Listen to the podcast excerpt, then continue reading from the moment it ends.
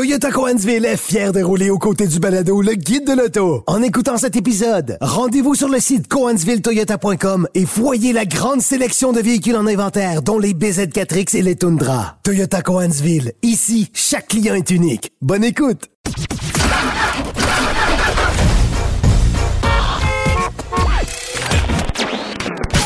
Vous l'avez vu? Vous l'avez lu? Maintenant, entendez-le. Avec Antoine Joubert et Germain Goyer. Le guide de l'auto. Cube Radio. Bonjour tout le monde, bienvenue au Guide de l'auto, édition du 8 octobre 2022. Germain, bonjour. Bonjour Antoine.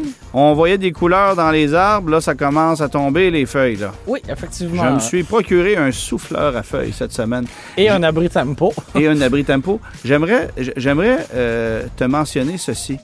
Savais-tu que c'est particulièrement jouissant de démarrer ton souffleur à feuilles et de voir tout ça s'envoler? Oui. C'est un que plaisir un coupable que je viens de me découvrir. Est-ce que c'est un souffleur électrique? Oui, c'est un Ah. souffleur électrique. D'accord. Je brûle assez de gaz avec mes voitures. Je me suis dit, ça, on va le prendre électrique. D'accord. Bon, ça a le désavantage de ne pas durer aussi longtemps, là, parce que la batterie s'essouffle après un certain temps. J'aurais pu le prendre à fil, Oui. mais euh, bref, j'en ai pris un à batterie, puis ça fait... c'est- c'est c'est agréable. Ben, au, printemps prochain, je te recommande l'achat d'un taille bordure. Ouais. Tu vas voir, c'est très, très satisfaisant. Bon, OK, alors quelques actualités. euh, C'était la fin du segment. euh, euh, oui, c'est ça. Plaisir coupable. Ouais, voilà. C'est ça. Bon, Gran Turismo chez Maserati, c'est officiel. Bon, on le savait déjà, là, mais on a présenté l'esquisse de la, de la future Maserati Gran Turismo qui va débarquer dans la prochaine année. Oui, elle est morte, la, la Maserati Gran Turismo, et elle est finalement ressuscitée. Donc, euh, je ne sais pas si tu as eu la chance de voir les photos. Personnellement, Elle est magnifique. C'est une voiture que je trouvais magnifique et en voyant justement les esquisses du nouveau modèle, je la trouve toujours aussi magnifique. J'avais eu la chance de conduire ça brièvement sur une piste. Euh, c'est une voiture absolument charmante qui est bourrée de défauts. L'ancien modèle, entendons-nous, mais en même temps, c'est une auto tellement vivante. On n'a Enfin, pas de détails nécessairement sur les, les origines de la plateforme. Hein? Non, pas de détails sur la plateforme, mais sur, euh, sur les motorisations. De ce côté-là, on a des détails. Donc, si on avait un V8 par le passé, ben, ça change pour ce, ce, ce nouveau modèle-là. On aura un choix de V6 biturbo 3 litres avec deux, euh, deux puissances. Donc, 483 chevaux ou 542 chevaux, pardon.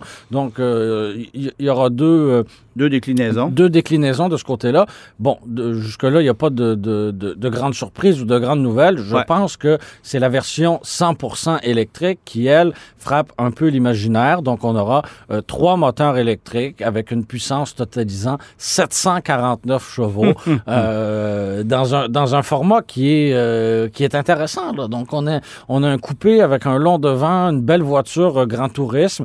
Donc, ça promet de, ça promet d'être intéressant. Une batterie de 92,5 kWh. Quand même. Bon, on sait que chez, euh, chez Maserati, c'est, on, a, on est un constructeur de, de niche, on n'a pas un volume de vente qui est énorme. Donc, de développer, euh, comme tu le dis, une, une nouvelle plateforme, une nouvelle technologie, euh, c'est pas nécessairement évident. On conserve les véhicules très longtemps parce que justement, le, le- le département de recherche et de développement est pas, euh, est pas nécessairement évident. C'était vrai, sauf que Oui. ça l'est de moins en moins parce qu'on fait partie de la grande famille Stellantis. Mais en même temps, on n'est pas la vache à lait de Stellantis. Non, mais on aimerait ça le devenir. Oui. Et on aimerait ça que la marque Maserati re- reprenne le flambeau qui lui revient, c'est-à-dire euh, on veut capitaliser sur cette marque-là parce Oui. qu'évidemment, on sait que ça peut être très payant. Ça peut être Euh, très payant. Puis si on se trouve en ce moment dans les bureaux de Maserati et on voit par exemple ce qui se passe chez Mercedes, chez BMW, euh, chez Audi, ben on peut peut-être tenter de s'inspirer de ça. Moi, je, Chez rep- Genesis. je repositionnerais quelque peu ma marque en, pas en nivelant vers le bas. C'est pas ça que je veux dire. Parce que on a entendu des publicités à la radio de Maserati à un prix annoncé aux deux semaines, pneus d'hiver inclus. Là, je pense que c'est pas la bonne manière euh, de faire. Mais si on tente d'aller conquérir des acheteurs déçus ou tannés des trois, des trois marques allemandes, il y a peut-être un potentiel. Il y a Ben, peut-être un on va le faire avec le grec allé qu'on va Oui. lancer très, très prochainement. Oui. Et, et- et remarque ceci, on va avoir une gamme comportant six modèles euh, chez Maserati euh, pour 2023. Donc, le grec allé, le Levante, qui sont les deux VUS, la Ghibli, la Quattroporte qui sont les deux berlines, Ouais. euh, évidemment l'exotique MC20 et finalement la Gran Turismo qui devrait aussi se décliner en cabriolet, c'est écrit dans le ciel. Alors, euh, on va avoir... J'ai l'impression qu'il faudra peut-être patienter un peu plus longtemps pour Oui, la oui. version électrique que pour le- le- la version Oui, à, à moteur mais, V6. mais jamais Maserati n'aura eu un catalogue aussi large que ça. Ouais. Et on avait l'impression, il y a quelques années seulement, que c'était un constructeur à la dérive complètement. là. Attention, c'est pas, pas gagné d'avance non plus. C'est pas gagné d'avance, mais j'ai vraiment l'impression qu'avec le partage des technologies qu'on va offrir euh, et le fait que ce soit une, une marque qui se retrouve un peu partout dans le monde, euh, on a des chances. Euh, je, je mettrais davantage, je miserais davantage d'espoir dans une marque comme Maserati que dans Infinity, si tu me permets. Là. Oui, oui, oui. oui. On s'entend-tu là-dessus? Ou même dans, dans Jaguar. Oui. Mais là, on, exact. s- mais là, on se retrouve avec, dans une position un peu, un peu délicate parce qu'on a aussi Alfa Romeo qui fait partie de l'équation. Mais qui vise une clientèle différente. Alfa Oui. Romeo, Alfa Romeo est une clientèle. Bon, euh, en fait, on regarde Alfa Romeo comme une marque sœur aujourd'hui. Euh, Hiérarchiquement parlant, Oui.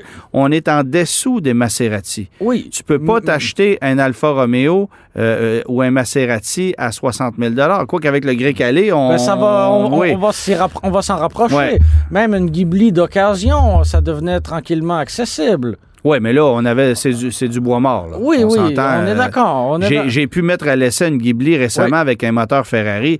Bien sûr que j'ai eu beaucoup de plaisir durant cette semaine-là, mais un terrible je, je comprends pas comment on peut mettre 150 000 sur une voiture comme celle-là, plus les taxes de luxe, plus tout ce que tu voudras. Écoute, ça, ça- c'est c'est une voiture qui, bon, évidemment, c'est une voiture qui coûte plus cher qu'une Audi RS6 avant bien équipée.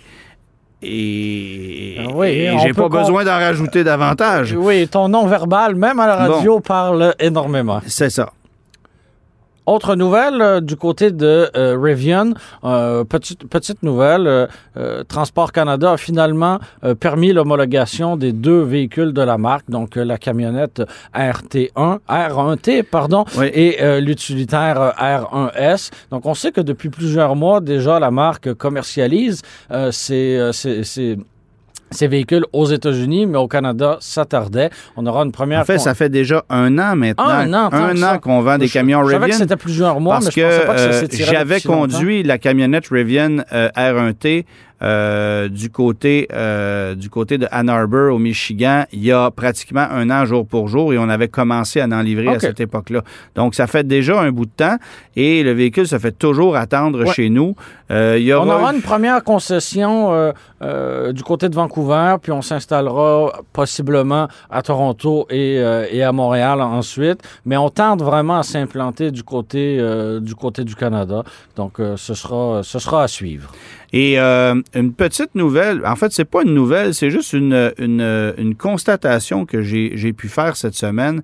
Alors que je comparais des, euh, des prix de, de VUS hybrides rechargeables. On sait que le Outlander PHEV est sur le, le point d'arriver sur le marché. Oui. Lui qui a une batterie de 20 kWh.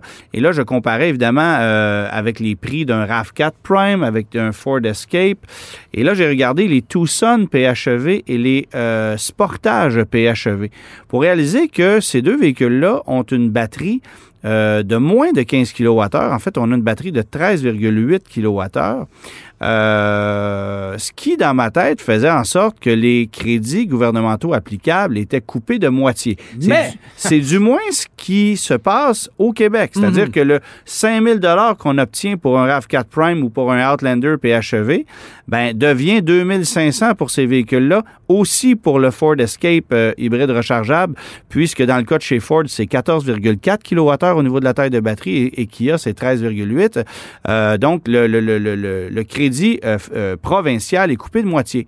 Mais, du côté du fédéral, euh, la loi était celle-ci euh, l'an passé, c'est-à-dire qu'en 2022, euh, on mettait 2500 dollars de crédit, sauf qu'on a modifié la loi en cours d'année, si bien que désormais, même si tu as une batterie de moins de 15 kWh, si tu es capable d'aller chercher une autonomie 100% électrique de plus de 50 km, à ce moment-là, on t'applique le plein crédit. Le Hey, même, je comprends les consommateurs D'être mêlés. complètement mêlés. mais c'est le même crédit au fédéral que tu obtiens pour une Kia EV6 que pour un Sportage qui a 55 Ça n'a km d'autonomie. aucun sens. Ça n'a aucun sens.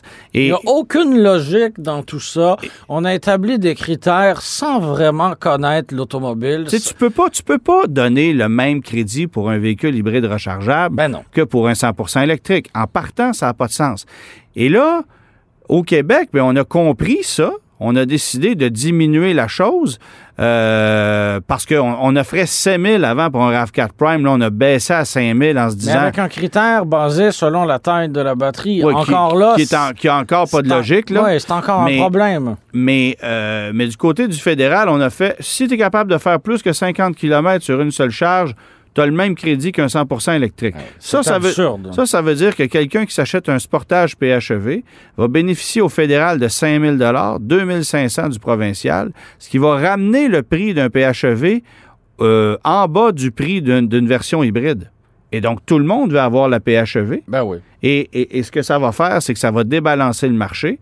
Et Comme c'était le cas il y a bien des la, gens la qui se Prius, branchent- La Prius Prime et la Prius régulière. Puis là, il y a bien des gens qui se branchent même pas, qui vont préférer acheter un PHEV euh, juste parce que le prix de revient est plus intéressant et parce que la valeur de revente est immensément plus grande. Euh, D'ailleurs, Kia là, euh, euh, a un prix d'entrée à 44 995. Ah, On se donc. demande pourquoi. Euh, il y a deux versions là, pour le sportage. Je pense que c'est la même chose aussi du, aussi du côté du Tucson. On en a un peu plus lorsqu'on monte dans les Santa Fe et les Sorrento. Mais euh, bref, c'est assez particulier de voir que tu as plus de crédit en ce moment du côté du fédéral que du provincial pour un sportage. Et je vous donne un autre exemple. C'est pas le cas pour un Wrangler 4XE. Bon. Parce que le Wrangler, lui, n'a pas 50 km d'autonomie, euh, même si tu as une batterie qui est plus grande. Eh, c'est absurde. Ah non, c'est mêlant, ça n'a aucun bon sens. Alors, euh, Bonne chance. bonne chance, démêlez-vous là-dedans, mais euh, je peux vous dire que dans le cas de Kia, c'est c'est un, un- c'est un déséquilibre au niveau des crédits, puis je trouve pas ça très, très, très logique.